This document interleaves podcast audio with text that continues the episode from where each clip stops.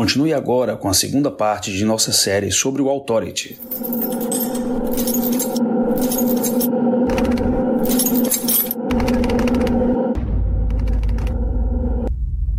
Os Escapistas.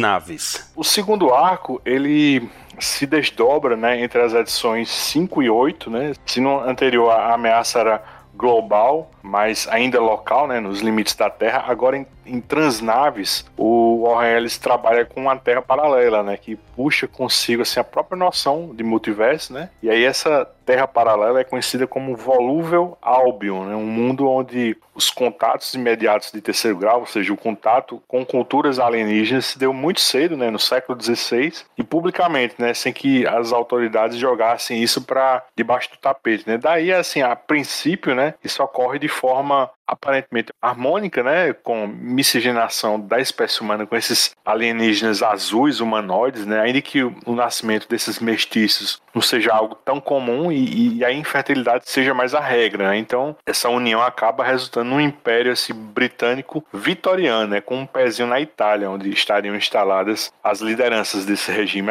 Aí, como se pode imaginar, né, a tecnologia dessa terra dá um salto evolutivo, mas como qualquer cultura imperialista, ela precisa de conflitos, né, de guerras e mais bebês para que o regime não entre em declínio. Aí é aqui que entra o Regis, né, não é nosso Reginaldo, mas um dos regentes de volúvel Albion, né, que deseja conquistar a terra do Authority, né, e, e estabelecer é, essas metas para salvar a terra deles, né. A princípio eles despacham, né, uma armada em direção a Los Angeles, né, que ainda estava em reconstrução após o ataque do Geyser, né, o Authority, claro, novamente intervém e agora nesse arco eles decidem assumir também uma responsabilidade sobre realidades alternativas, né? Maurício fala um pouco sobre isso, que em certa medida vira uma inversão, né? Porque quando Albion ele invade né, a Terra, né, paralelamente ela está sendo também invadida. Esse é mais um reflexo lá do, do Stormwatch, né? Tô parecendo chato aqui, é, mas é, me chamou a atenção porque eu peguei para ler em seguida as edições brasileiras, né, da Panini, da minha leitura de Stormwatch, e tem uma edição que a gente vai ver nesse arco aí e que a Jane vai contar o passado dela, a gente vai descobrir aí que ela teve um marido, né, de por ocasião aí, por conveniência que é um desses alienígenas. E ele tá preso numa instalação secreta do, do governo britânico. Ela vai lá conversar com ele para entender o que é que tá acontecendo, porque na aventura que ela inclusive conta para o, o, o, Jackson King em Stormwatch, ela explica que vive, ah, viveu as vidas todas, as vidas não, não foi uma vida só, as essas eras todas, né? É uma história muito, muito bacana que tem vários estilos de desenho, assim, imitando os quadrinhos daquela época, né? Anos 20, 30, 40. E ela conta que teve esse intercâmbio, né? A Payoi, o povo de, de, da Valuva Albion, é, a Pacífico fez uma troca de tecnologia, muita coisa da nossa tecnologia foi avançada por conta desse, desse intercâmbio e tudo mais. E aí, de repente, se descobre essa vontade dele, né? De, de invadir e destruir a nossa terra para sugar os recursos que eles pudessem. E de repente, quando se abre um portal deles para a terra do Authority, eles, eles vem uma, uma explosão, né? E eles entendem, teorizam que a Albion estava sendo invadida e eles tentaram mandar para cá, né? Para a realidade do Altoid, esse mundo, ou essa destruição toda. E na verdade o que aconteceu foi que aqueles agentes químicos, né? Agentes químicos que estavam atacando lá em Albion, na passagem transdimensional, mudar as qualidades, as propriedades deles e acabou gerando, né, o surto de, de, de meta-humanos, ativando, né, digamos assim, uma, uma nuvem química e radiativa que acabou dando os poderes e, e criando, né, os, os meta-humanos nessa realidade aí do Autoide. Como se explica também no gibizinho, é, existiam só o, os híbridos querianos, né, o, de Wildcats, os demonitas e meta-humanos com, com poderes por conta desses surto aí, eu não, não me recordo agora. Mas enfim, é, é, uma história bacana e o que me chamou a atenção especificamente foi é como a Jenny reconta a história, né? De novo, ela vai contar para para Swift e para engenheira, eu só quero chamar de maquinista por conta dessa tradução do Stan. E ela acaba lembrando do mesmo jeito, né? A mesma história que é contada lá faz um, um paralelo bem legal com essa edição antiga do, do Stormwatch.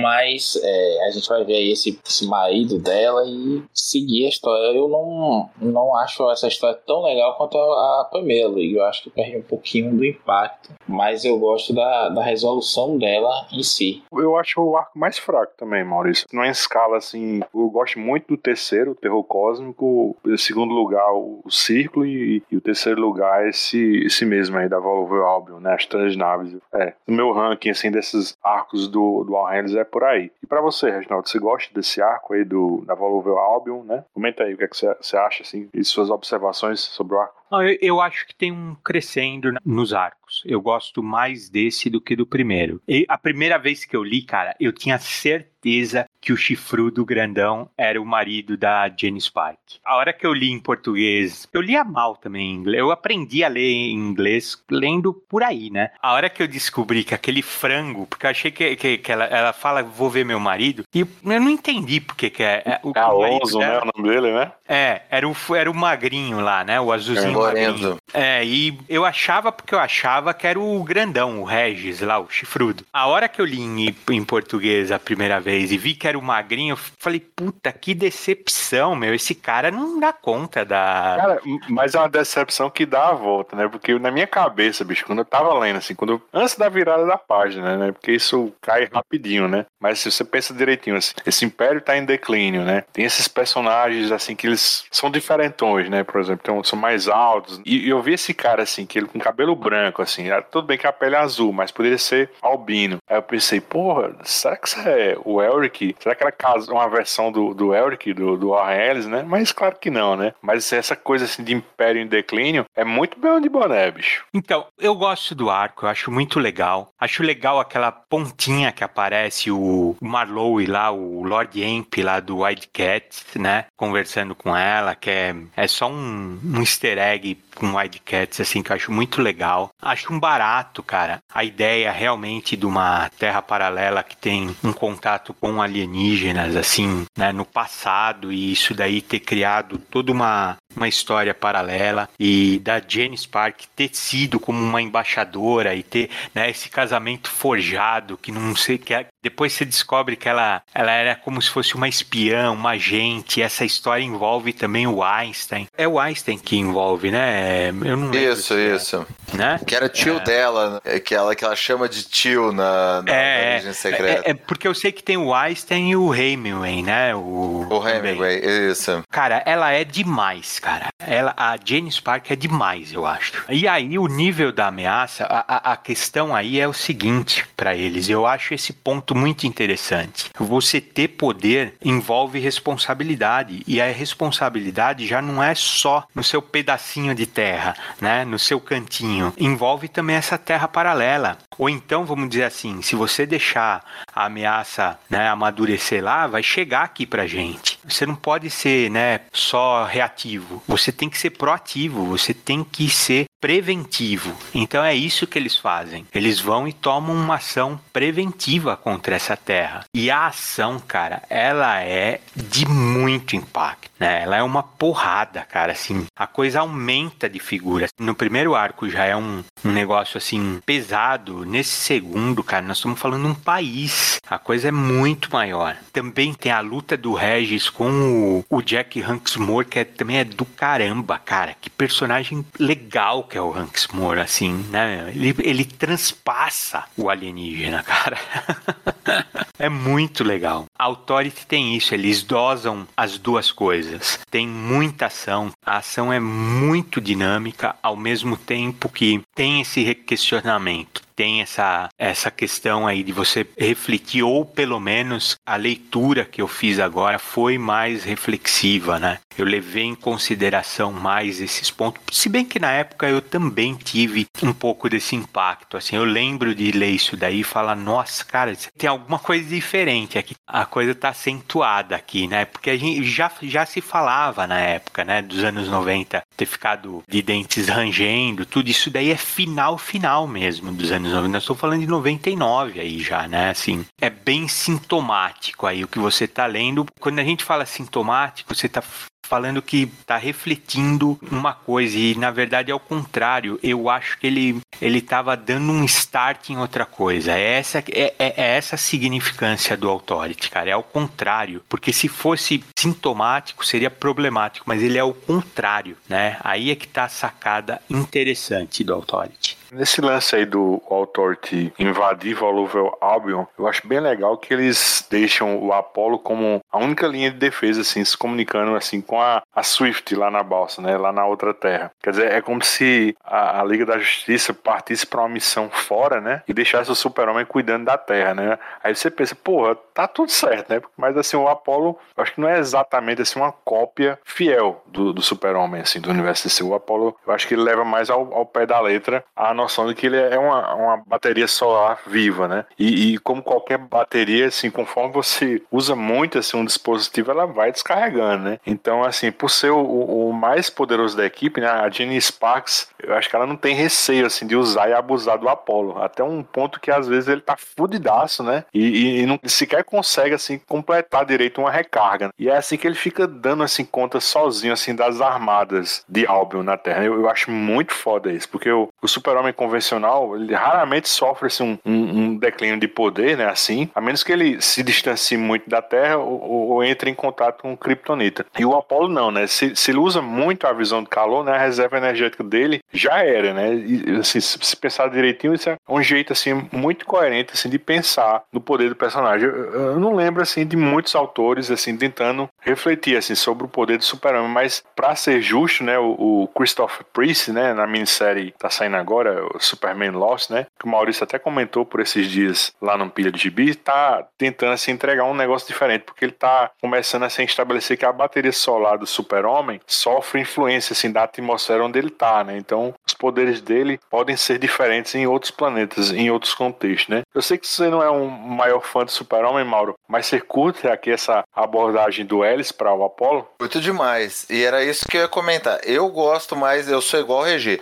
eu gosto mais desse segundo arco do que o primeiro. Eu acho que a Authority no, no Randall Ellis vai num crescendo mesmo. Eu acho que esse aqui desenvolve melhor os personagens, você já tem uma base construída, então eu acho um barato eles mostrarem a Jane Sparks em 1920, em 1950, mostrando né, que ela já está ali no, nos bastidores do poder, do que realmente acontece no mundo há muito tempo. Eu acho um barato esse desenvolvimento do Apolo, porque o Apolo no primeiro arco você vê que ele é poderoso, mas ele é é, assim, é subaproveitado. Ele esbarra lá naquele campo de força lá do, do, do círculo e não consegue avançar daquilo. Aqui não, aqui ele tá assim, um verdadeiro, é o que você falou. Não tem problema você deslocar o resto da equipe porque você tem um deus solar do seu lado, um ser capaz de destruir sozinho armadas inteiras. Igual você falou, mesmo quando ele tá combalido, jogam ele sem poder, mas assim, puta cena bonita, cara. Jogam ele acima das nuvens, e assim aparece o sol iluminando ele, e de repente ele volta a ser aquele, né, aquele ser divino. Cara, é muito, muito bacana. Você vê ele, ele voando, destruindo a, as naves gigantes de Albion, e aquela explosãozinha, né, dele quebrando a barreira do som. Que legal, que potencial, assim. E ele vai cruzando o mundo e destruindo as naves. Aqui ele tá gigante, né, cara? Aqui você, você realmente respeita o personagem. E aqui ele já começa a dar as insinuações, né, já menos sutis do relacionamento do Apolo com Meia-Noite. Os personagens vão sendo melhor construídos nesse arco. Eu gosto também desse universo steampunk de Albion. É um negócio que a gente já não vê mais tanto nos quadrinhos, você vê mais em, em literatura de ficção científica, em alguns videogames, mas eu acho um barato essa combinação de era do vapor aí, com mega tecnologia. Você vê essas naves de Albion que elas parecem, né, um, um, umas naves espaciais, mas por dentro elas parecem o Hindenburgo, né? Tem aquela base de controle, aquelas engrenagens, né, que você quase vê o vapor movimentando elas. Você vê quando o Albion vai invadir a balsa, o, os caras vão a cavalo com arma laser. Puta, que sacada legal, cara. Que negócio maneiro. Eu acho esse arco assim mais divertido, mais bem desenvolvido, megalomaníaco do que o anterior. Eu gosto demais. E tem isso, cara. O Jack Hawksmoor explodindo o, o, o Regis, eles afundando a Itália de Albion, né? O doutor, você vê a proporção do que é o doutor aqui. Todos eles, né, cara? Assim, o sarrafo subiu demais nessa edição. Então, eu gosto, gosto muito mesmo. E uma coisa assim que a gente comentou, né, que é apresentado que esses tiranos azuis de Albion, eles transformaram a China da terra deles num, num campo de estupro, né, para acelerar o nascimento de mestiços, né, já que no, no ritmo normal a, a taxa de natalidade decaiu e, e, assim, se tivesse um lugar onde eles pudessem aumentar o número de tentativas de erro, né, vamos dizer assim, se é que vocês me entendem, isso seria assim, uma alternativa viável para aumentar assim, o nascimento de bebês. E aí, como você falou, né, o, o doutor aí do Authority, ele, ele toma assim, uma, uma medida radical e ele submerge a Itália assim como um aviso para quem sobreviver e, e, ainda assim continuar pensando assim como os, os regentes lá da volúvel Albion, né? E aí no, no arco seguinte a, a, consequência assim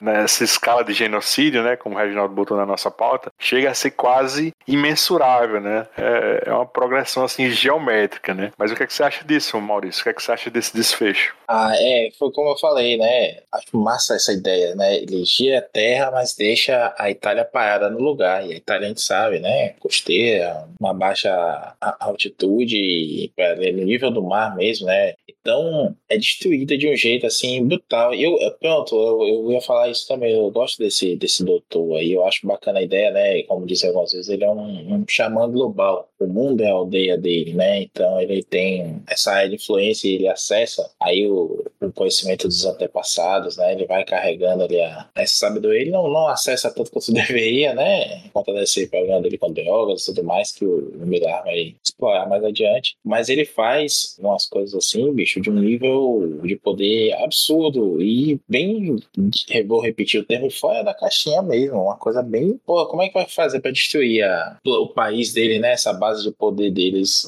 é, bombardear, meter a, a balsa em cima dela de novo? Não, não precisa de nada disso. Segura ela no lugar, né? Faz um pin nela enquanto a terra gira e ela é afundada praticamente pela maré. Praticamente não, afundada pela maré. Isso é, é loucaço, assim, de novo, né? Um ponto para a equipe criativa aí, teve uma, uma sinergia bacana de fazer narrativamente isso ser bem entendido, tanto pelo texto quanto pela arte do gibi. Eu gosto, eu gosto desse desfecho, eu só acho que é meio, não sei, não é tão apoteótica ao longo da, do arco como é no primeiro. E é bem isso que vocês falaram também, assim, ah, são só, é um arco com quatro edições, mas não é corrido. É nenhum dos arcos né, do Ellis, né, que é o nosso reporte aqui hoje, nenhum arco é corrido ou é superficial, as coisas acontecem porque sim. Ele tem um volume de texto bacana, sem deixar também verborrágico demais. Ele tem um plot bem amarradinho, começo, meio e fim, você vai entendendo tudo, não tem E ele consegue entregar em quatro edições que muito escritor aí, hoje, antes disso também, mas não tá conseguindo entregar em 12 edições, né? É, é gostoso de ler, não cai, não cai o ritmo em momento nenhum. Eu só acho que, talvez até pelo impacto desse primeiro, né? O segundo, quando você vê, ele vai para uma dimensão diferente, não tenta refazer a mesma coisa, seguir uma fórmula de arco, ele eleva a ameaça e tudo. Mas, revolta a dizer, continuo gostando mais do primeiro. E aí, comentar esse desfecho? Ah, é, é, é realmente assim. O que, que eles fazem, né, Maurício? Maurício vai entender melhor porque eu comento sempre com ele de Warhammer 40k. O Warhammer é um universo onde tudo é ruim. E a Terra, né, o planeta Terra, os protagonistas, eles são os piores possíveis, né? É um império terráqueo. A Terra tem um imperador que é cruel, que as pessoas são sacrificadas para esse imperador. Então, para você torcer, para você ficar do lado, para o protagonista ser esse, o antagonista tem que ser muito pior. É o que acontece aqui, né? Você fazer da China um campo de estupro, você acaba torcendo pro, pro alienígena azul ser partido ao meio pelo Jack Hanksmore. Você torce para a bota dessa realidade alternativa ser submersa, né, para a Itália e para baixo d'água. Então é isso que é feito, entendeu? Assim, só que ao mesmo tempo tem, tem essa questão. É um país inteiro debaixo d'água, né? Tem gente boa, tem gente ruim. É igual o, o, o Mauro estava falando. Segunda Guerra Mundial soltaram duas bombas atômicas no Japão. Não era contra exército contra exército, né? Um ataque militar contra contra militar. Era uma localização civil. Morreu inocentes, muitos inocentes, né? Japão casa de madeira, né? Casa de bambu, casa com revestimento de papel. Quando você pensa nessas coisas, quando você olha por essa perspectiva, deixa de ser herói, deixa de ser heróico. A tragédia está por todo lado. O nome Authority, se você parar para pensar e se você talvez futuramente ou alguém revele uma hora assim, eu acho que até pode ser, viu, Luiz? A pergunta lá no começo que você fez, que Authority tem até sido contratualmente para ser mantido esse nome em inglês em todos os países, para ter uma coisa forte assim mesmo, para sabe, aquela coisa de não é imposta mesmo, nós não vamos arredar o pé disso daqui, é é authority e acabou, é imposto mesmo. Agora é assim e acabou. Eu acho que o Ellis ele foi muito feliz no tempo, no momento, na leitura da época. Ele faz isso, ele realmente faz isso. Quando ele comenta a construção do Authority, ele fala que ele ia fazer isso. Ele fala a construção dos personagens, o que ele queria fazer, e ele fala o raciocínio da equipe que era esse. Isso daí não foi uma construção de sorte, assim. Claro, tem um pouco, lógico, mas ele pensou nessa equipe desse jeito e ele pensou nessas histórias desse jeito. Isso daí alavancou tudo isso. A gente já conversou uma vez, né, Luiz, que o Authority foi o que empurrou Ultimates, foi o que empurrou, consequentemente, MCU, essa leva de filme de herói que a gente tá vendo, essa mudança. A gente teve uma mudança cultural por conta disso. Então é muito mais importante que a gente imagina Authority. É muito importante precisava ser considerado e acho que até acho que até estudado um pouquinho mais assim. É um negócio assim quando você para para avaliar, cara. Assim, é, é impressionante isso que nós estamos vendo. Assim, para só para pensar. A Authority tem muito do que nós acabamos de falar, né? De Miracoman, assim, né? Que é aquela postura. Então, claro, tudo tá um pouco intercalado. Um autor bebe de outro, tudo. Mas é, é, uma coisa que o Alan Moore se arrepia, né? Com isso. Eu realmente acho que o Ellis foi muito feliz nessa construção. Na mão de qualquer outro viraria um pastiche de qualquer outro, mesmo do Miller. A bola foi tocada para ele já bem redonda para ele fazer fazer direito. É que ele passou por um monte de percalços. Quando a gente chegar lá, a gente esmiuça melhor. Mas é que foi bem passada para ele, assim, bem bem redonda. Hum, quero antecipar essa discussão não, porque ainda vai dedicar o programa ao autor do Mark Miller, mas assim, eu só queria antecipar que eu acho que o Mark Miller é, é justamente uma inversão do que o Warren Ellis ele constrói nessas, nessas 12 é, edições iniciais e, eu acho que também vai além em Supremos, né? Eu acho que Supremos é, um, é uma inversão também de Authority, né? Porque enquanto a gente está discutindo um gibi que o, Warren Ellis ele, não discute as consequências geopolíticas do que acontece, né? O Mark Miller só faz isso em Supremos, ele faz o tempo todo, ele bota aqueles entrevistadores de talk show para discutir a, a, história, né? Quase como o que, o que o Frank Miller fez lá em Cavaleiro das Trevas, né? Mas assim, a gente vê muito assim as implicâncias em tudo, né? Você vê quando, por exemplo, lá no Supremos 2, quando o Capitão América vai invadir um, um país árabe, né? E, e, você vê que os Supremos estavam restritos à, à, à jurisdição do, dos Estados Unidos, né? Eles não podiam atuar fora, atuar externamente, né? Então tudo assim tem uma, uma consequência nos atos que eles fazem. E aqui a gente não vê isso, né? Como eu falei, o Warren Ellis, eu acho que ele, ele coloca a gente para pensar disso, assim, mas ele, de certa forma, ele tergiversa, né? Gosto dos dois, mas assim, com essa leitura agora, ainda eu prefiro o Warren Ellis, né? Vamos ver, vou, vou tirar o tiratema mais lá na frente, né? Porque eu nunca, de fato, assim, eu nunca reli esse material do Mark Miller. Vou fazer isso agora. Albion está livre dos azuis. A Sicília e a infraestrutura principal da Itália foram destruídas.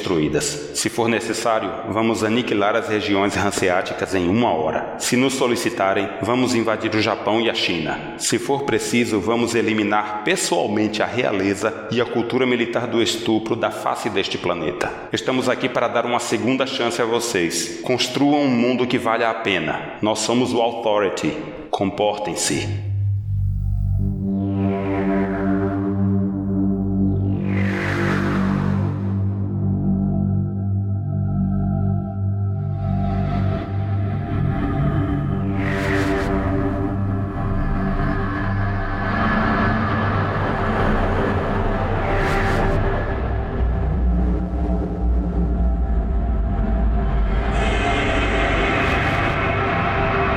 Terror cósmico. Saímos de uma ameaça global, fomos para uma multiversal e agora que tal lutar contra um deus, né? E é isso mesmo, né? O Warren Ellis, eu acho que ele nem vacila sobre isso. Para ele é um deus e pronto, né? E, e como seria esse deus, né? Ele seria um, um, ser descomunal, né? Que bilhões de anos atrás criou a Terra para ser uma espécie de casa de praia dele, né? Ele saiu pelo cosmos e agora está voltando para dedetizar essa casa e matar os insetos que estão ocupando ela. A história começa em 29 de dezembro de 1999 e ao que parece a Jenny Sparks está ficando doente. Ou melhor, ela está morrendo porque um espírito do século só vive exatamente 100 anos. Ainda que o, o século 21 só fosse começar de verdade em 2001, né? Mas para a natureza dela, a lógica do nosso calendário não importa, né? Porque ela tinha nascido no dia 1 de janeiro de 1900, né? E, e sim, ela atingiria seus 100 anos. E, e, o único que percebe o que está havendo com a, a Jane é o doutor, né? Então, terror cósmico, infelizmente, será a última história de Jane Sparks, né? Aí eu jogo para você, Mauro, por que terror cósmico, né? Na sua opinião, quais são as referências do Warren Ellis aqui para esse arco? Ah, cara, é muito interessante assim você pensar, né? Você falou, ah, eles enfrentam um deus, mas ele dá na cara aqui que eles estão enfrentando Deus, né, cara? Assim, com D maiúsculo. Não é um deus tipo Thor ou Jin na proporção que a gente está acostumado nos quadrinhos, cara. Eles vão enfrentar o Criador, o ser que deu origem à vida na Terra, né? Uma entidade assim. É o Criador, né, Mauro? É, exatamente Exatamente, cara. É outro nível de proporção. É um tipo de maluquice, cara, que é tão sensacional que até é difícil da gente parar para pensar, né? É um, uma leva de super-humanos enfrentando o criador da vida na Terra, né? É muito legal a, a, a proporção que é feito. A ideia, né, cara, de que a vida do ser humano, da, das formas de vida que a gente tem na Terra, teriam sido um acidente, que ele tinha criado o planeta para ter um outro tipo de atmosfera um outro tipo de, de vida, e por um acidente cósmico de um asteroide tirado a gente da órbita,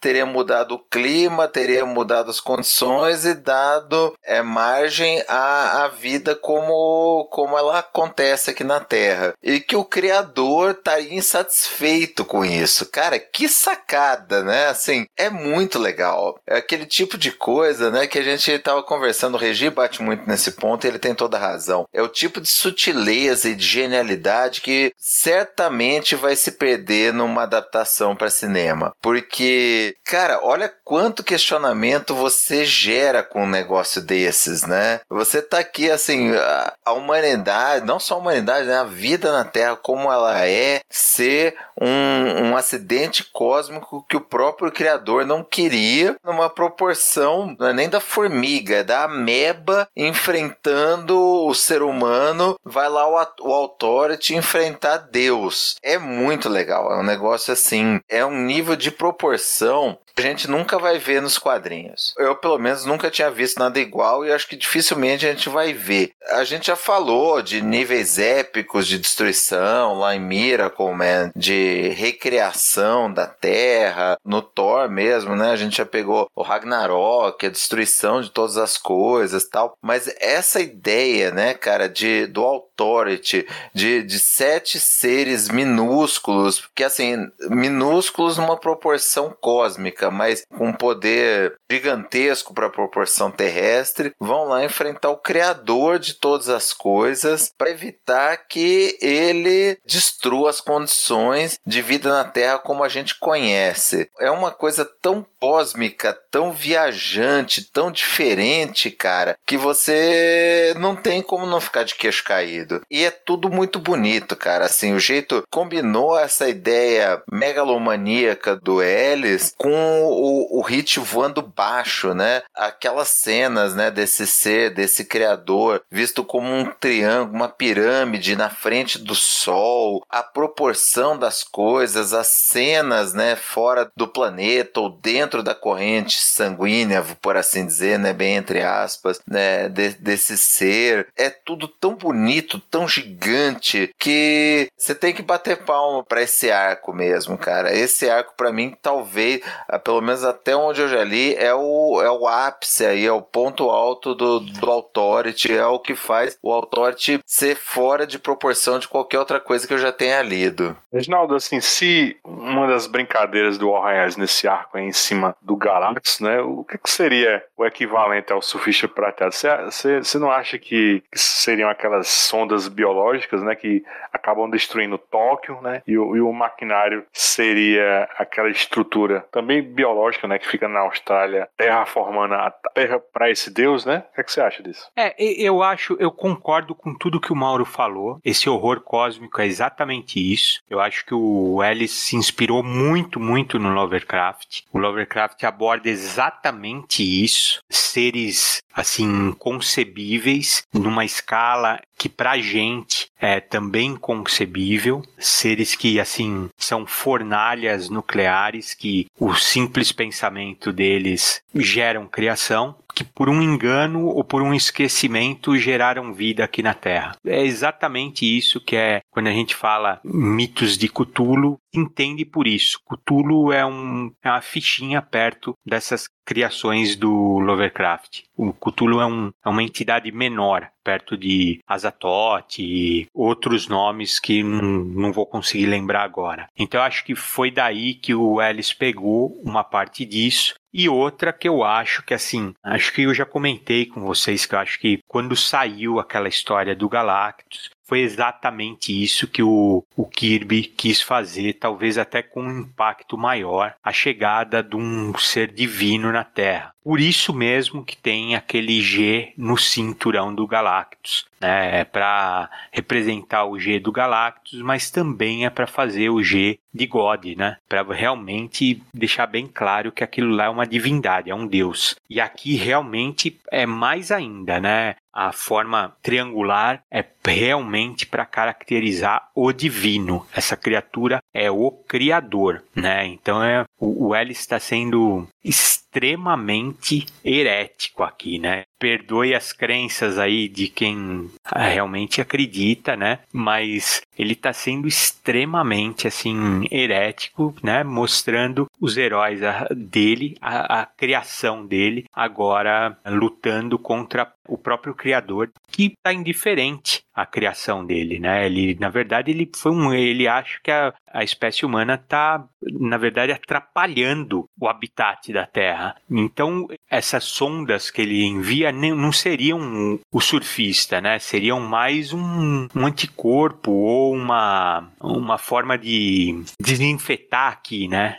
O Galactus não envia o, o surfista para isso. O surfista é um arauto, né? Seria quase um, uma forma de, de comunicar ou de, né? Ele é quase um protocolo surfista, né? E ele não, realmente não teve isso daí. E eu, eu acho que ele não, o, o Ellis não quis fazer isso para não ser tão literal. O Authority não tem essa firula a dinâmica, a agilidade que o Ellis impõe nos arcos é muito rápido para ter um intermediário, para ter um. Imagina ter um personagemzinho aí no meio disso, um, um filtro entre o Authority e essa missão de invadir o próprio criador. Não tem tempo para isso. É muito dinâmico. É muito. Esse arco eu acho ele demais, cara. Vai direto ao ponto, sai logo do planeta Terra, a Jenny Spark dá um aviso antes de sair, tem um tom de urgência na coisa toda, é próximo da virada do ano, né? Tem aquele erro do Millennium, que é um erro, não é cultural que fala, mas é um erro quase assim nosso de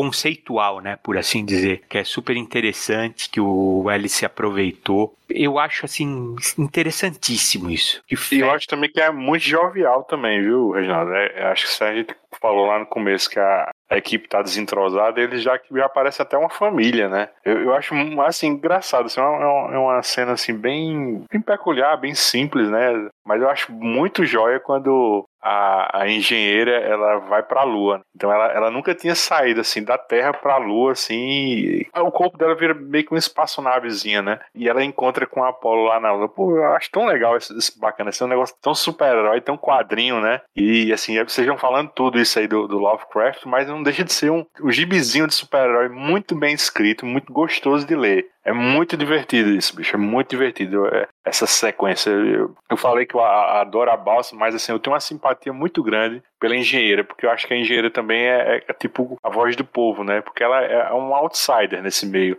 super-heroístico, né? Então ela vai se descobrindo à medida que a história vai se desenrolando. Eu, eu acho muito gostoso isso. Inclusive, lá naquela minissérie The Wild Storm, né, que é aquela reformulação que o próprio Ellis fez anos mais tarde, o fio condutor da história a princípio é pela própria Angela Spiker, né? Então eu acho muito, muito adorável isso nesse quadrinho. Eu não tive essa percepção de família deles ainda, porque eles são, né, naquele jeito durão do, do Ellis, fodão, assim, todos eles são muito fodão, assim, então, uh, mas eles já têm já uma estrutura, cada um faz uma função para pilotar a balsa, né, uh, a engenheira é quase uma engenheira mesmo na balsa, o, o doutor é o navegador, e a Swift, né, ela pilota a balsa. E muito bem ainda, apesar das minhas críticas a ela, ela faz isso muito bem, cara, assim. Então, eles estão interessantes, né? A Jenny Spark uma capitã, assim. Eu acho que aí eles já estão já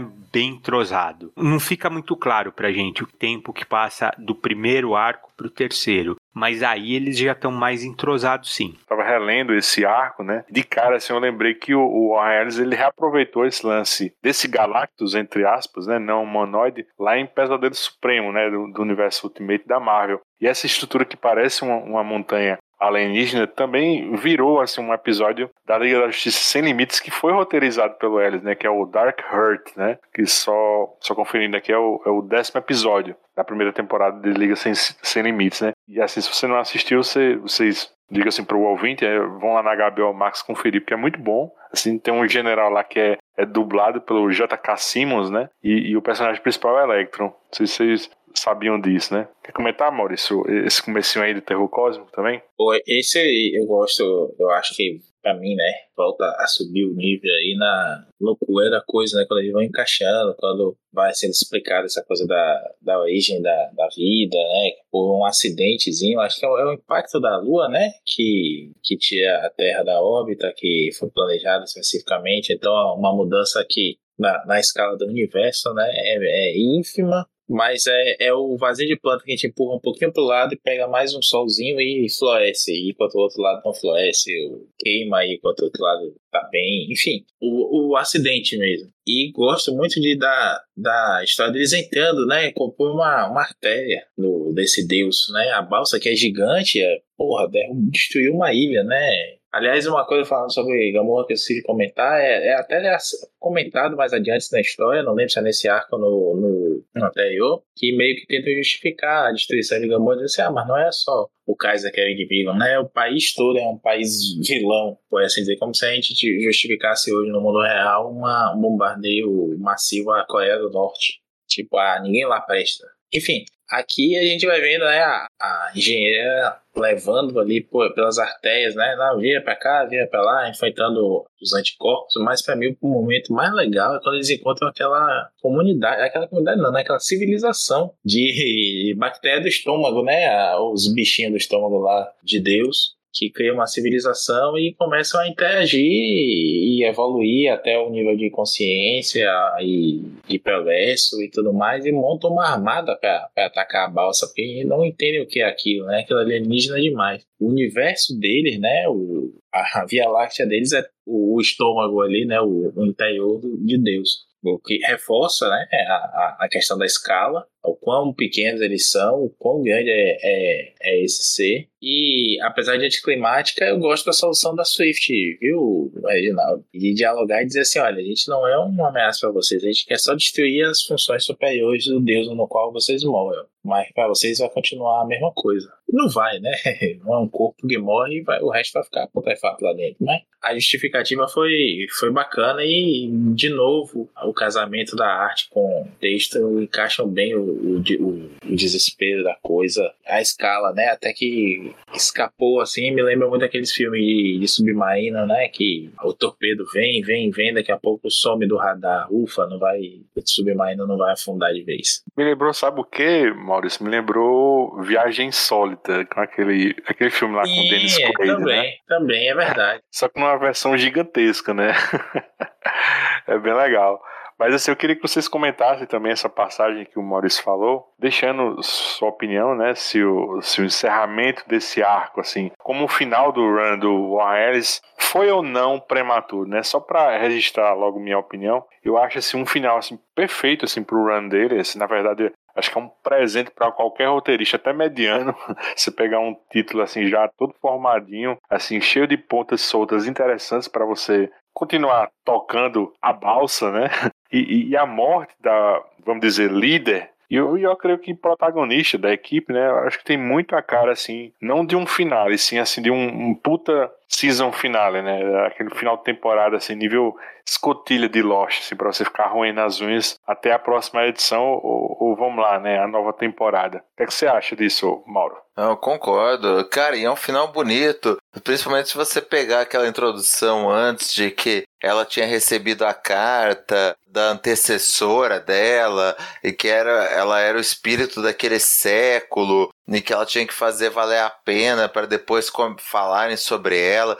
Cara, é muito legal, é muito legal mesmo. Termina redondinho, ela empurra o, a balsa, a equipe até o momento em que ela vai e faz a diferença e que ela usa a energia dela para causar um dano cerebral lá naquele deus e salvar todo todo o planeta e cumprir né, o, o grande desígnio dela. Cara, é muito bonito, é legal, é redondinho. É o que você falou, é um final de temporada e é um baita final de temporada, né? Porque não, não dá realmente a entender que o Authority vai acabar ali. Tem muita coisa a ser feita. Se acabasse, beleza, acabava no final satisfatório. Mas realmente é mais para um season finale e um baita season finale, redondinho, aquele que você sai assim satisfeito com o que você viu, com o que você leu. Eu realmente não tenho críticas para esse run do Ellis no Authority. E aí, Reginaldo, você ficou triste com a morte da Jenny Sparks? Você acha que ela dava para continuar ainda? Ou foi, foi legal para a dinâmica que começaria daí em diante? Não, não, morte gloriosa, sim, caramba. Ela trocutou Deus, né?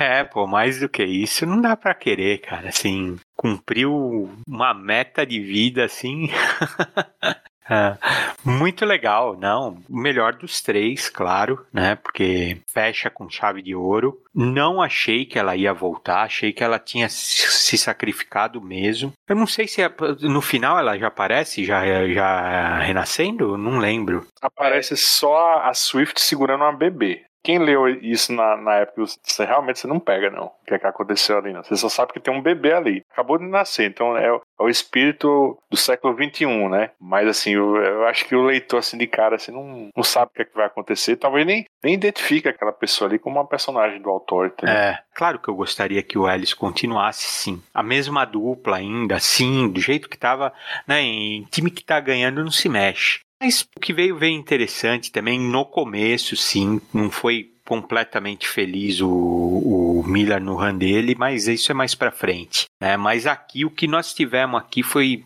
foi suficiente, foi marcante, foi impactante, muito ágil. Para ler, então, assim, você lê num, muito rápido, é muito divertido. Parece que a gente está falando de um negócio que é cascudo, né, de ler, mas não é muito divertido. Às vezes você vê alguma crítica, você não tem muito desenvolvimento dos personagens, não tem, talvez tirando um pouco mais da Jane Spark, você não tem dos outros, assim, desenvolvimento. Isso deve acontecer lá na frente, depois. Mas aqui também não faz, não é o propósito. O propósito aqui é outro. Né? A construção da história é outra. Você vai ver muito pouca descrição ou narrativa fora das cenas de ação. Muito pouca, né? Muito pouca. Alguma coisa de, sabe aquelas cenas de planejamento, de muito pouco. O resto é ação, ação, o contra-ataque, ou o adversário fazendo alguma coisa. Então é bem interessante mesmo. O, o ritmo, né, da, é outra coisa que estava acontecendo. É, e o visual também, né? O visual é realmente impactante, impactante demais. E não sei como vai ser um filme disso.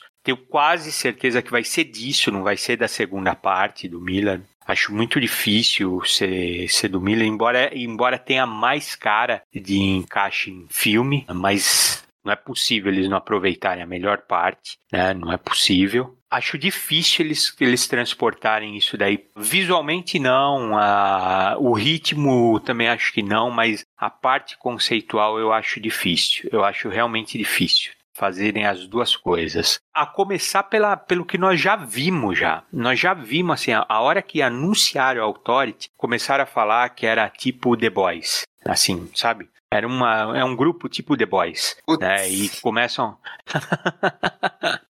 né? É, quando, você, quando você ouve isso, você já fica desiludido. Eu acho que The Boys talvez seja a melhor analogia, viu? Porque eu creio que isso vai puxar até para um pouco como Elite. eu acho que vai dar a volta ali e vai virar tipo um Elite. É uma versão mais branda, né? Se reproduzirem a trama da Elite com o Authority, eu vou lamentar, porque até pode ter essa pegada, mas depois, cara, você tem que mostrar eles fazendo a coisa errada, com a melhor das intenções, errando eu, e acertando. Eu, eu, falo isso, mas ainda assim eu já, eu já me arrependo, né? Porque eu lembro agora que a, a, condução desse novo universo cinematográfico da DC vai ser conduzida pelo James Gunn, né? Então você, você vê que quem estava triando esse material para jogar para os produtores, para jogar para os diretores, é, é o James Gunn. E é o cara gibizeiro, né? Ele conhece a essência desses personagens, né? Então eu acho que se for seguir assim, a visão dele, eu acho que a gente pode ver coisa boa, né? Que a gente viu agora o que ele fez com o Esquadrão Suicida, o que ele fez com esse pacificador. Então ele gosta assim de, de coisas subversivas, né? E não tem nada mais subversivo, pelo menos desse período, né? Que esse recorte que a gente tá lendo, do que Authority, né? Pode ser que ele queira ser bem fiel a isso, né? Se ele quer bem, ser bem fiel ao que é o super-homem, eu acho que ele também quer ser bem fiel ao que a Authority é, né? Eu fico preocupado só com o seguinte, assim... Um uh, produtor. Não é nem essa parte técnica, tudo isso daí é é sempre suposição nossa e não adianta você falar antes da hora. O que eu acho é o seguinte, foi o que eu falei, o, o foi muito planejamento, o Ellis é a pessoa certa, tal tudo pro Authority virar o que é hoje. Mas também tem a questão de ter saído na época certa, no momento certo, nessa virada aí, final dos anos 90, tudo. E esse final dos anos 90, por incrível que pareça, a gente estava melhor do que está hoje. Entendeu? Hoje a gente, hoje a gente emburreceu mais um pouquinho do que essa época. Né? E isso e existe uma chance enorme, cara, de Authority ser mal interpretado, cara. Enorme, meu. Enorme de ser lido de forma rasa, meu. Uma muito grande. Ou de ser lido de forma rasa, ou de ser usado realmente como só elite. Na melhor das hipóteses, você ser, você usar eles como elite. Do que você tem visto na DC até agora, Eu acho que a melhor das hipóteses seria você ver a Elite. Na melhor das hipóteses. Só que agora, com James Gunn tal, tudo, vamos esperar para ver. Mas eu acho, se tem um título que eu acho difícil, é o Authority. Muito difícil. E aí, Maurício, comentar esse trágico destino da Jane Sparks aí. O que, é que você achou desse season finale de Authority? Eu não lembrava desse, desse detalhe da morte dela, né? E aí eu até cheguei a assim, não é possível que eles comeu essa bola aqui no, no, o século não vai terminar em 2000, né? Sim, da virada 2000 para 2001. Tive discussões na época até, né? Amanhecer ainda aí na internet, explicando isso, né? Eu mesmo não entendi, até que alguém olhou para mim e disse assim, não existiu o ano zero. Então, realmente, começou no 1, vai até o, o 100, tá? o primeiro século. E por aí vai, né? E aí ela vai explicar, né, que é a questão do, do um senso comum que acaba moldando a realidade. É um conceito que a gente já viu aí em várias, várias histórias, coisa de ficção científica. E você fala até no Departamento da Verdade do Tinha, que é um gibi que eu não imaginava, mas acabou saindo aqui também no Brasil, né? Já falei dele até num pilha de bis há algum tempo. Recomendo. Aliás, o Tinion, né? A gente estava até comentando mais cedo em off aqui como ele é. O Batman dele não é bom, mas no autoral ele é muito bom. Enfim, voltando à história, eu, eu, eu gosto dessa justificativa dele, né? Não sei se em algum momento lá o editor disse, mas bicho, não é no ano 2000, 2001, ou ele já tinha pensado isso, não sei e quis fazer a brincadeira com o bug do Milênio também. Eu acho que alguém tinha comentado comigo uma coisa na época da. da, da alguém que já tinha lido o Autor de tinha comentado alguma coisa que eu, eu lembro de entender essa cena da Jane renascendo, né? Mas eu, eu na primeira vez eu só li até aí, tipo assim, ah, o L saiu, então não vou ler o resto. Fui ler a fase do, do, do Milan muito tempo depois. Acho massa que é um, uma saída, você disse bem, Leigh, ela, ela mata Deus e depois morre, né? Então, essa saída mais por cima não existe. Agora, falando sobre essa, essas questões aí que o, que o Reginaldo falou, eu concordo, assim, eu não, não consigo imaginar, você começar um universo coeso da DC com um authority. Talvez ele queira fazer um, um selo de filmes, né? Uma Vertigo no cinema, enquanto vai ter uma linha também que, de coisas interligadas, ou eles não vão fazer nada interligado, vão seguir aí como se fossem títulos fechados mesmo, né? Uma paixão aqui, outra ali, mas sem nenhuma grande amarração, como a gente viu na Marvel. Não sei. Confio no, no Gun também, tá? Nesse momento que tá falando aqui, há pouco tempo estreou Guardião da Galáxia 3 e só estamos vendo elogios, né? Não assisti ainda, não assistimos ainda, né? E eu, eu, eu, confio sim, mas eu concordo com você. É só lembrar, recentemente a gente teve aí a estreia do Top Gun 2, né? Que é um filme bem legal, com todos os problemas de filme, de ação, do oitentista, noventista ali, mas ele revive isso, né? E a gente viu gente falando como, não lembro os termos, mas falaram que é como se fosse uma ode ao macho imbrochável né? E falando sobre masculinidade tóxica e já levou para um lado de que fala do homem que não pode baixar. É isso mesmo, isso mesmo. Ah, puta, haja paciência. Aquele, aquele nível de problematização twitteira, né? De gente que não tem o que fazer e precisa de likes a qualquer custo. E volta aí, faça um paralelo com o que eu estava falando no começo do, do, do programa aqui, né? Preciso fazer uma, uma análise da coisa pelo que ela é, não pelo que estão dizendo no Twitter que é, que estão dizendo nas redes sociais, TikTok, sei lá. É preciso analisar e entender o gibi pelo que ele é. No momento de Autote, você contextualizando, você percebe a revolução, a coisa toda, o game changer, né? Como, como o Reginaldo falou. Mas você não, não tem que entender também que hoje, hoje não pode ser a mesma coisa no cinema que foi lá, assim como o Superman no cinema, não é o Superman que a gente leu do Bernie, do Kurt Swan, enfim, não é. Mas a essência adaptada ao público daquele momento, né, que não sou eu, não nenhum de nós aqui do programa, é um outro público, a gente entra de gaiato nesse navio, a gente vai de besta e é capaz de curtir muita coisa legal, é capaz de dizer com maturidade, não, isso não é para mim, assim, não me diz nada, acho bacana, mas é para um outro público, consigo conversar com isso, mas não é o que eu sentaria para numa tarde de domingo e disse assim, hoje eu vou ver tal coisa. Não é isso. Não vou ler esse gibi, não vou ver esse filme, não vou ler esse livro. Mas eh, os empolgados demais sempre vão ter que cancelar ou transformar na melhor coisa de todos os tempos da última semana, né? Eu preciso um pouco mais de parcimônia aí, como clamou bem o Reginaldo, eu preciso entender o que é que a gente está falando aqui. Por isso que eu também acho é, complicado essa coisa do, do autority logo de cá, assim, mas não sou cineasta, não sou homem de negócios da, da indústria da mídia, que sei eu, né? Vamos aguardar para ver aí. Não sei se consegue nos ouvir. Não sei se entende a nossa língua. Você acha que esse planeta aqui atrás é seu, mas temos uma novidade para lhe contar. A Terra está sob nova direção. Esse mundo é nosso.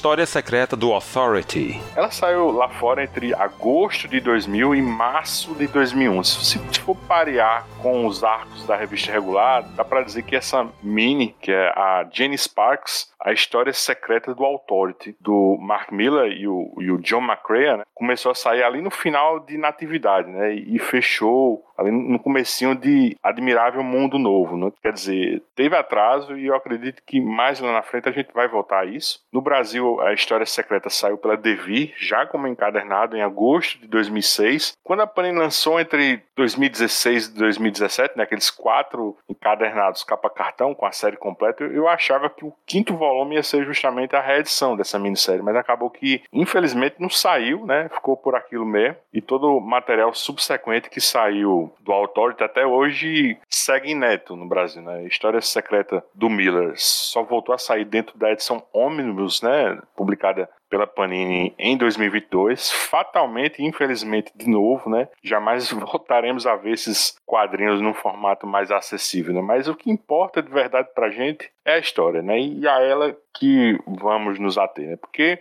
História Secreta do Authority, além de uma narrativa que se propõe a a contar como Jenny Sparks recrutou os integrantes da equipe é, é também um, uma espécie de despedida da personagem, né? Com a comoção mundial do seu velório, né? Já que ela havia fritado, né? O deus lá de terror cósmico, né? E, e salvou a civilização humana. Mas isso é só o começo da minissérie, né? O principal objetivo dela na minha opinião, é, é, capturar momentos do século XX em que ela influenciou ou desencadeou assim certos eventos históricos, né, mostrando assim passo a passo como ela chegou à criação e à liderança do Authority, né. Os, os recordatórios são uma escrita de, de um diário, né, cuja a redação assim foi influenciada, vejam vocês assim, por uma viagem no tempo da engenheira para salvar a Jenny em 1919, né, de um ferimento mortal decorrente da traição do Lorenzo, né, o noivo dela lá de volúvel Albion. Andy, né, acaba revelando lá atrás a, a existência do Authority né, e que no futuro, quando elas duas se conhecessem,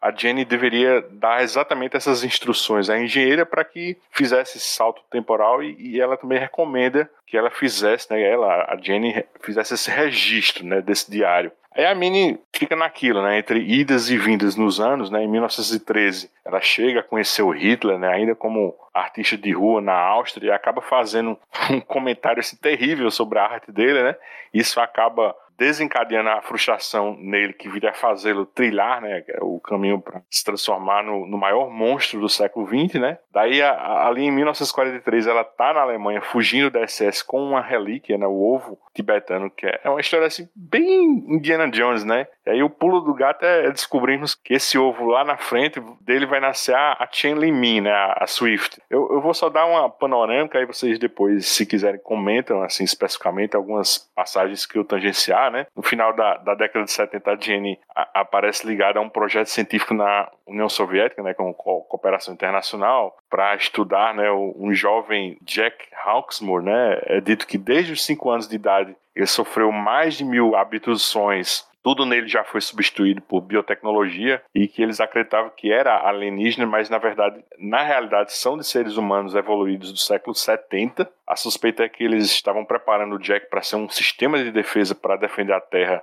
da investida assim de um assassino que dizimou a humanidade no futuro. Aí, como eles não tinham certeza se o Hawksmoor seria de fato capaz de deter essa criatura, é revelado que a OTAN vinha desenvolvendo projetos para a criação de super-humanos, né? E um desses cientistas envolvidos é justamente o Jacob Kringstein, né? Que conheceremos lá em, em Natividade. Enfim, esse, esse monstro aparece lá no Japão, dá conta de todos os super-heróis, aí o Hawksmoor surge para salvar a pátria e transforma Tóquio em uma espécie de kaiju, né, para matar o bichão. Aí né? você só imagina a piração, né, e, a, e até a rima com esse tipo de produto cultural que o japonês tanto adora, né. Em 1992 a Jenny conhece e salva Meia-Noite e Apollo de uma emboscada, né, de Henry Bendix para capturá-los, já que eles dois tinham virado operativos renegados. Aí já no último ano de vida dela, que por sinal é o ano da formação do Authority, né, mas retrocedendo um pouco dali de o Círculo, em fevereiro de 1999 a Jenny já conta com a, a Swift e o Hawksmoor por conta do, do período conjunto deles no Stormwatch, e aí estão ali em conversas avançadas para recrutar Meia-Noite, Apolo Engenheiro, né? Mas o doutor ele reluta em aceitar entrar para a equipe, né? Ele, ele se chama Geraint Thorndike, né? Ele é um bilionário holandês de Big Tech, né? Que está depressivo, se drogando o tempo todo. E ele está muito assustado por ter virado esse xamã da Terra, né?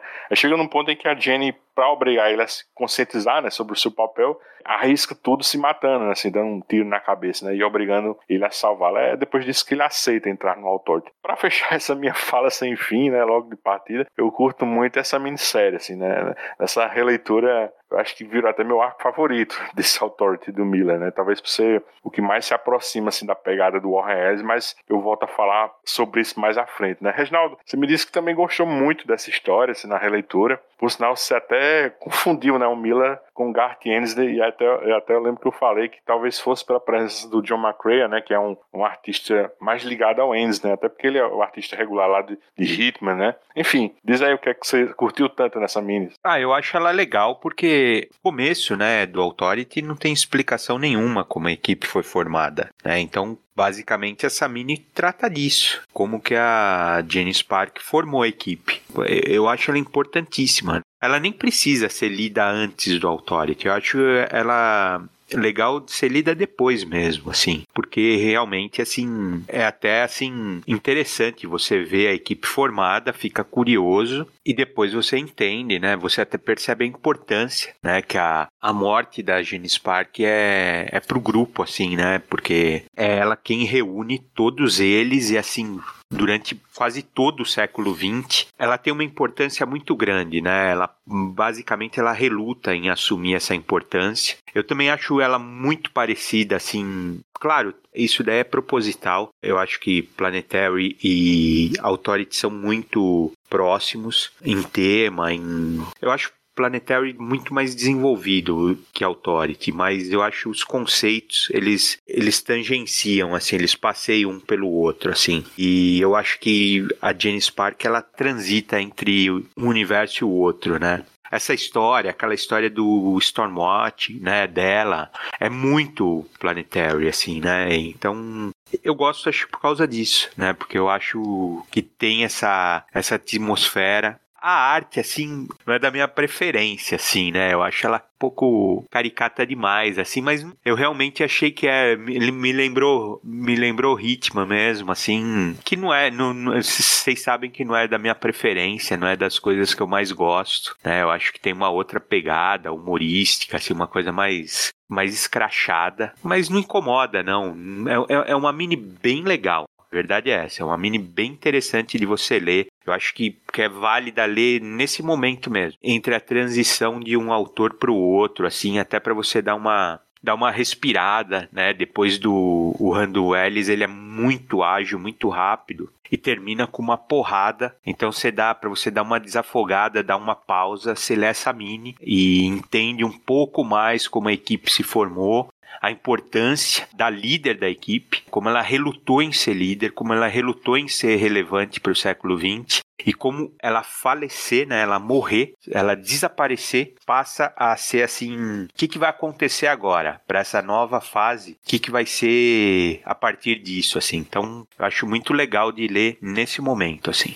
Mauro, você leu essa, essa história secreta do, do Authority, assim, antes do, dos arcos do Miller na, na mensal ou deixou assim por último, né? Eu tô perguntando isso até para saber como ela tá posicionada assim né, nessa edição ônibus, né? É, é, ela aparece antes de natividade ou só depois assim lado de Admirável Mundo Novo, né? Como uma espécie de epílogo tardio, né? Até para complementar essa fala do Reginaldo, né? Porque pode ser lida antes e depois, né? Mas assim, porque na, na versão de, de eu tenho a impressão que foi essa a sensação assim de um epílogo tardio, né? Comenta também assim suas passagens favoritas nessa minissérie. Não, no ônibus ele vem depois do Randall Ellis, antes do Randall Miller, exatamente com essa sensação de fechamento, de epílogo aí do Randall Ellis, da história da Jane Sparks. E eu gostei muito, cara, eu gostei mesmo. Eu achei que é muito interessante a maneira como a Jenny ela é tratada, né? Ela fala lá que ela é o espírito do século XX,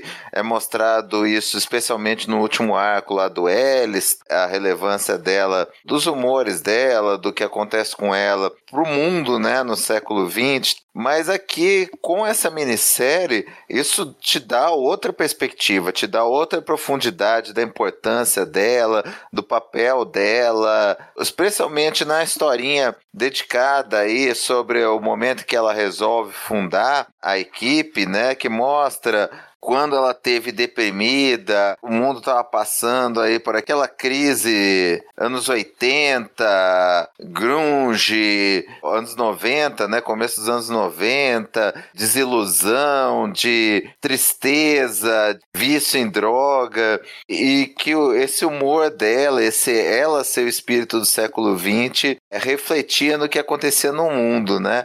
É muito legal, achei isso um barato, achei ou o que acontecia no mundo refletia nela, né? Tanto faz, mas é muito bacana. Eu gostei bastante da história dela. A do doutor eu achei interessante. Você fica com uma dimensão maior dele como um sei lá, um Elon Musk escroto que de repente tá aí com um dom místico, espiritual, extremamente poderoso e profundo para um cara que não queria nada, queria saber de droga e se viciar e, e curtir o dinheiro e de repente ele tá ali com uma coisa que ele não consegue, que ele não quer encarar e ela vai e força ele a vestir esse manto, a assumir esse papel porque ele é relevante para o mundo. Mas a nem a dele, a, a do Meia-Noite do Apolo é legalzinha, mas não, tem nada demais. Eu gosto muito mesmo essa essa aventura que você falou da Segunda Guerra, do quanto que ela originou aí o Hitler, né? E no fim ele deixa ela embora porque ela de alguma maneira era boa com ele quando ele era um artista de rua que todo mundo tratava mal, ela só foi brutalmente honesta com ele e falou que ele devia seguir a verve que ele tinha para discurso, para política e acaba gerando o que gerou ele, né? Ela mostra, né, cara, que assim, a geração dela do ela ter gerado, né, ou, influenciado Hitler a ser o que ele que ele virou, é uma coisa que era para ser, né? Ela era o espírito do século, aquele acontecimento trágico, aquela o horror que o nazismo causou parte fundamental do século XX, mudou o mundo e ela era o espírito do século XX, para o que estava de bom e que estava de ruim. Eu gosto muito da, do Jack Hawksmoor mostrando as abduções dele, principalmente a parte que ele transforma a cidade num kaiju, é sensacional. Então eu gostei bastante, cara. Essa minissérie, assim, é igual o Regi falou, dá para você passar sem ela? Dá mas ela enriquece muito a mitologia, então eu acho que ela vale muito a pena ser lida. Eu não sei se vocês tiveram essa impressão assim, né,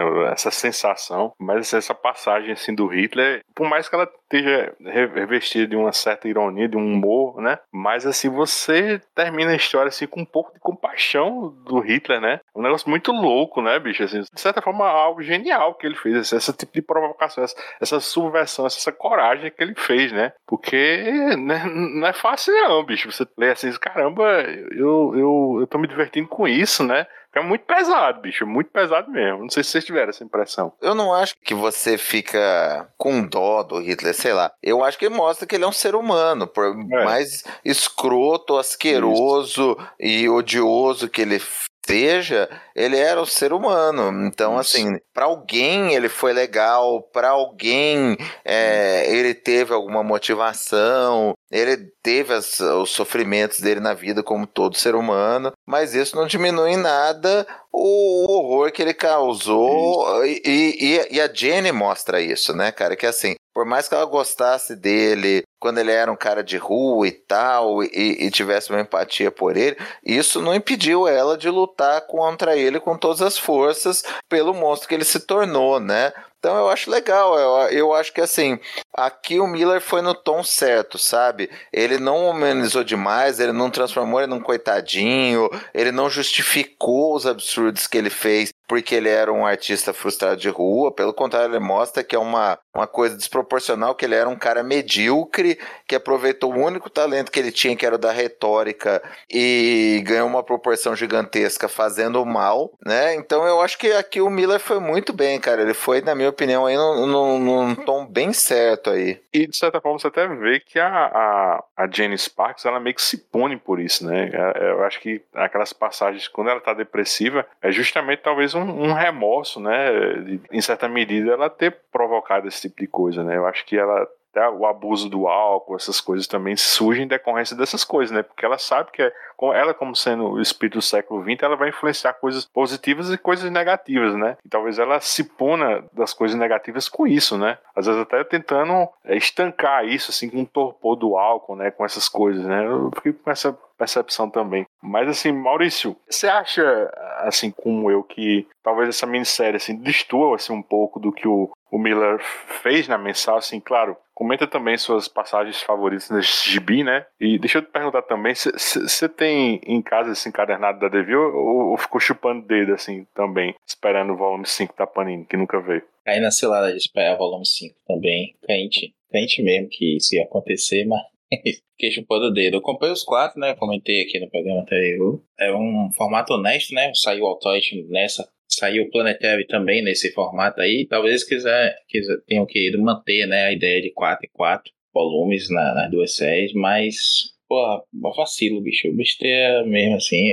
Concordo que não é uma coisa necessária, é importantíssima, mas eu acho que é uma, é uma história interessante para você ler. Eu concordo também, Luiz, com isso que você fala. É uma mudança de tom, na verdade. Eu acho que essa mini é um pouco mais documental, né? Não tem um impacto. E não nem digo por ser situada no passado, ser um arquivo secreto, por assim dizer. Mas parece que o Milá tá, tá escrevendo uma crônica ali. É diferente do tom mais grandioso, mais e tudo. Claro, isso acontece, a destruição e tudo não, não descaracteriza. A gente tem o Apolo jogando é, militar do, do, ar, tem a própria Jenny dando tiro na cabeça para despertar o doutor e tudo mais. Mas é, não, não, não chega perto do, do que o Milá vai fazer na, na mensal. O que eu acho curioso mesmo aqui é eu, eu li esse gibi em scan, todas as vezes que foi em scan, eu li depois de, de ler a fase do, do, do, do Milar, mesmo em, scan também, na primeira vez, e não, não prejudicou a leitura, né, o momento que eu li, mas eu, eu concordo com você, talvez esse seja o melhor momento mesmo, você colocar essa história servindo ali como, ao mesmo tempo que um fechamento, uma introdução para esse novo momento.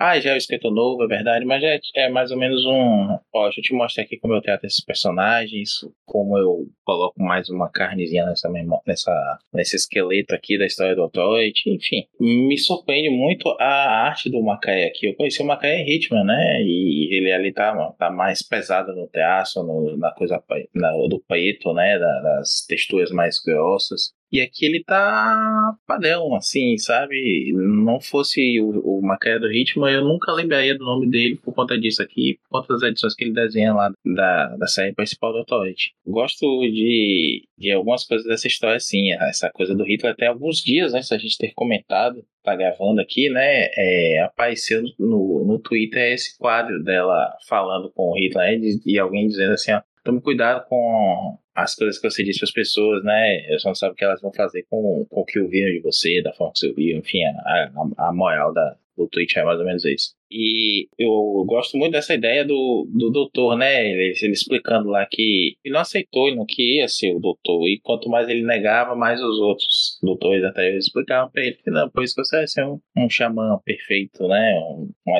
porque você não quer o poder, você não, não tem esse ego. E, algumas definições do personagem ali, o, o Milar acerta bem. Eu acho que até mais aqui do que algumas coisas que ele usa mais adiante, que eu vou comentar lá. E, e eu acho que, que um pouco. Só que ia começar a aproveitar, essa minha primeira fala, para fazer uma, um desagravo aqui. Falei que a, faltou a Panini nessas edições colocar um, algumas coisas de, de contexto, de Stormwatch e tudo mais. E aí eu peguei aqui a, o, a edição física para ler, eu tinha lido só pelos cantos para a gente gravar o programa anterior. Peguei a física pra ler aqui, deixar ventilar, né? Depois de anos no plástico. Eu nunca tinha tirado o plástico esses vizinhos. E aí eu vi que ah, nessa mesma época a Panini lançou também quatro encadernados do Stormwatch do Ellis, né? Então esse material tava ali saindo mais ou menos na mesma época. Quem quis teve acesso, não é uma coisa que a Panini não, não tivesse lançado há pouco tempo, né? Ou que fosse inédita no, no país. Então deixo aí Sou justo, fica aí a nota de desagravo a Panini. Nós estamos vivendo numa era em que deuses caminham pela terra e tomam porres homéricos conosco nas noites de sexta-feira. Uma época de mulheres aladas, xamãs globais e homens que sabem como você vai morrer só de olhar para você. Ele pode ter tido seus momentos cabeludos, mas o século XX foi muito mais divertido do que a maioria das pessoas reconhece. Esse é o fim do segundo programa da nossa série sobre o Authority. A seguir voltaremos com a sequência das histórias de Mark Miller, Frank Quitely e outros em Natividade, Terra Infernal e Admirável Mundo Novo.